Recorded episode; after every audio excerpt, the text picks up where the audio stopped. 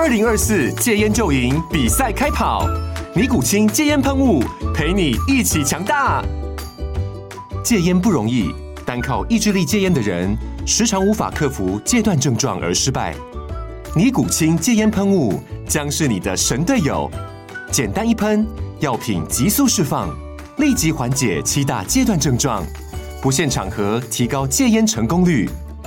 除了尼古清神队友，你还可以寻求专业医疗人员协助，一起迈向戒烟成功之路。尼古清戒烟喷雾，用科学方法戒烟，请咨询全台各大药局及戒烟门诊。本广告由尼古清戒烟喷雾、胃部药书字第零二七八三五号提供。嘉安家护股份有限公司，台北市中山区民生东路三段二号十楼，北市卫药广字第一一三零三零一九零号。尼古清戒烟喷雾，相伴每个新开始。欢迎收听呃分析师一五一十，这是风投顾在每周一跟五的公开内容，内容包括台股、美股、大盘、产业。若您想收听包含个股的内容，可以加入我们的研报会员，收听每周二、三、四的三重点看台股。详细资讯可以加入永丰投顾的 Line，从下方选单了解更多。各位大家好，这是四月十八号礼拜一分析师一五一十的内容。那上个礼拜五，美国股市是呈现一个休市的状况。不过，我们看到在国际事件上面还是非常的热闹。那不管是在中国，或者是各个国家、欧洲，甚至我们国内，其实都有蛮多的事件去发酵的。那最近我们看到，虽然说美国股市休市，可是资金流向已经跟前一段不太一样了。那在这个地方，我们请达康跟我们分享一下资金是怎么样的一个移动，以及在这个礼拜。有哪一些值得关注的国际上的一些重要的事件？好，谢谢碧如。大家好，我是达康啊。那上礼拜五美国股市是休市啊，因为是耶稣受难日。事实上，呃，休市的股市也不止美国，很多股市都休市啊。那这个礼拜呢，其实我想大家还是关注的焦点还是在。呃，美国的利率政策哈，那我想本周大事记呢，我想在四月二十一号，欧元区要公布它的 CPI，我想这个通膨哈会牵动利率的政策哈。那另外一个就是今天哈，那中国会公布 EQ 的这个 GDP 啊，我想大家对于呃中国工程影响这个经济的话，我想也会很关注的。那但是我想这个礼拜还有个呃重要焦点就在于美股财报哈。那从四月十十九号到二十一号有有几家大科技公司要公布财报，那主要是在网络公司、那电动车以及半导体设备。那尤其是半导体设备，我想会牵动大家对于景气的这个预期啊，是呃蛮重要的。其实纵观一下上个礼拜哈，那美国股市。很明显的哈，就呈现传统比较强哈，那科技比较弱的一个状况。那道琼上礼拜是跌了零点八哈，S M P 五百跌了二点一，纳斯达克跌了二点六哈，那费城半导体跌了二点九，所以很明显的看起来，就资金是转向于价值股跟传产股哈。那对于科技股、成长股来说是一个避开的，所以我想本周台股的这个操作也应该依循这个路径啊。那另外一个四月十九号啊，那我想。呃，IMF 跟世界银行都会发表全球经济前景的展望跟金融稳定的报告。我想这个对大家的投资心理来说也是一个重大的影响。那以目前的状况来看的话，我想在俄乌战争以及呃物价高涨的情况下的话，我想这个报告应该比较偏悲观一点哈。我想这个大家需要注意的。那总的来看的话，呃，到上周末为止哈，那 WTI 已经。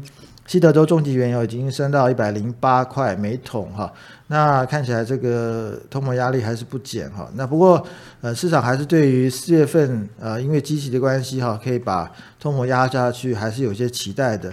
这个是我们本周对这个美国股市的一个展望。哦，谢谢达康。回到台股，因为最近台股也是受到美国的这个不管是在 CPI 的一个数据飙高，或者是费的这些官员其实轮番。炮打就是比较鹰派的一些发言，那让市场的恐慌加大。另外就是说，在中国的疫情升温，这个地方封城是不是会造成断裂？其实大家都在关注。所以说，呃，最近台股不管是在国外的这些疫情，或者是升息，或者是国内本土的这个呃疫情，每天几乎都是有创新高的破千的这个人数。那在这里人心惶惶的。那不晓得呃，对于台股的一个情势，达康您怎么看呢？那我想，呃，本周台股，我想还是聚焦在几个重点。那刚刚比如提到的这个疫情方面哈，我想这个目前从政府官员的一个态度来看哈，我想以及呃市民的反应来看，我想大家都慢慢能接受一下，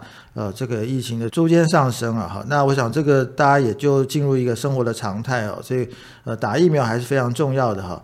那另外就是有关于升息态度哈，我想。从呃美国的呃 CPI 的标高来看的话，其实 FED 早应该可以哈立即做出反应，大可不必许多官员哈轮流出来发言哈。那对于 FOMC 会议的这个决策哈来做指引哈。那其实从这个地方来看的话，也就是说 FED 的态度是让市场有自己呃调整的一个空间哈。那总的来看的话，如果美国股市在这一段期间不要跌破前低的话，那基本上，我认为这是一个分批释放压力的过程。那另外一个就是在台股本身来看哈，那其实台股也刚也反映出目前资金转向的一个态度哈。那上礼拜台股的重量级公司法说哈，那原本大家期待这个重量级公司能够带动电子股的反弹哈，那但是其实结果是落空的哈。那本身公司的数字来说是不很亮丽的。但是呢，对于整体的电子股的产业来说是没有办法啊拉动哈。那这个地方也就看出来，事实上事实上大家把目光都转向呃整体的景气的看差哈。另外一个就是说，系统风险也盖过了个股的表现。那所以目前看起来是着重于这个价值投资哈。那电子股这部分呢，建议大家是保守。那第三个，我想台股目前之所以能够继续撑在这个价位哈，主要是台股有直利率护身哈。那就已经公告的配发的股息，以及呃我们预期呃公司可以配发的股息的总数来看话，高标应该可以这次呢上市公司配息呢应该可以达到二点五八兆哈。那股息直利率目前已经达到四点八趴以上哈，所以看起来是。非常好的一个股息值利率，所以我想这个地方呢，长线资金应该有逢低加码的意愿哈。建议呢，大家在低档呢，事实上可以找一些价值型投资来呃进行哈。那最后总的来看的话，我想短线来看哈，那乌云是没有办法飘散哈。那建议大家是买黑不买红。那综合以上分析的话，我想本周是难以摆脱利空的纠缠哈。不管是在呃 FED 的态度，或是俄乌战争方面哈，都是。呃，对盘势造成一个压力哈。那系统风险，我想要等等待市场的澄清哈。那所以我觉得操作手法上借机追高哈，那基本上是买黑不买红啊。而且选股这个地方，例如刚才所提到的，就是建议是买船产哈。那有直率保护的，这个是最好的。那至于说呃比较成长型的哈，那我觉得这个地方建议大家是暂时避开。哦，谢谢大康。那我们再来看一下，就是最近台股的一些三大法人的动态。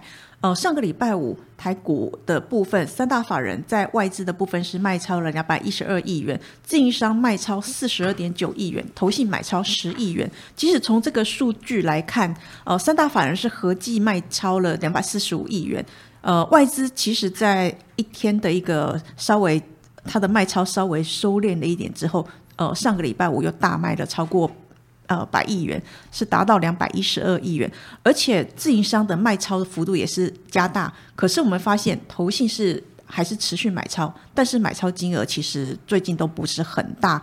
那关于这样的一个动作，其实反映起来好像投信的一个心态开始有比较保守的部分。那不晓得说这个地方，大康您怎么看呢？好，谢谢碧如。那我想 外资的卖超当然是持续进行啊，主要是受到呃国际股市的牵动哈。那这地方而且卖的基本上都是大型的电子股哈，那这个部分是没有办法避免的。投信的话，我想呃主要还是细水长流了哈，持续站在买方哈。其实我们观察一下这个投信外资的买卖超内容的话，很明显看到哈，也是在进行一个换股啊，也就是说出电子哈买船产。那这里面呃比较双方的焦点就在于不锈钢啊跟这个航运股啊。那不锈钢，我想这个地方看起来就是在之前啊镍价的暴涨暴跌之后呢，现在镍价是稳定上扬哈。那这边呃看起来呃不锈钢的厂商部分哈都有一些呃资金来进驻哈。那另外一个就是航运股哈。那之前呃不管是航空或是货柜哈，那呃，都是成为法人关注焦点。那这个地方在航空股，呃，在呃比较高了以后呢，现在资金又回来呃做货柜哈。那这个我想这也反映出呃市场对于呃运价的这个变动呢已经有所适应哈。那这个地方不管是龙头的这个呃货柜航运的话，都是成为。呃，法人买超的焦点。总的来看，我想 卖超的部分哈，特别是在电子股哈，那大型电子股当然是他们要提款的一个焦点。那但是呢，我觉得最可能股价变动最大的呢，会是在中小型电子股，尤其是在记忆体部分啊，建议这个部分一定要呃严守这个纪律哈。那只要是呃跌的幅度呃太多的话，我建议大家还是马上停损出场啊，来保持实力，这是比较好的。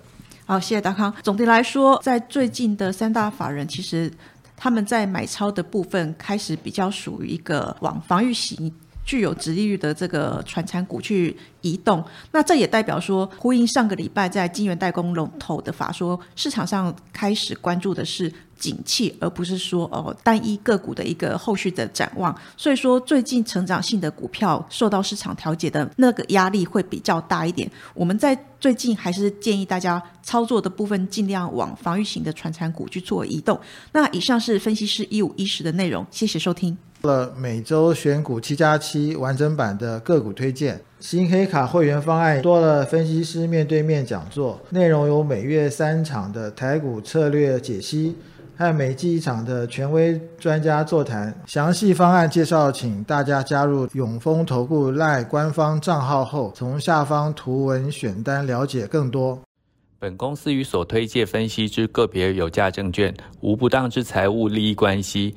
本节目资料仅供参考，投资人应独立判断、审慎评估并自负投资风险。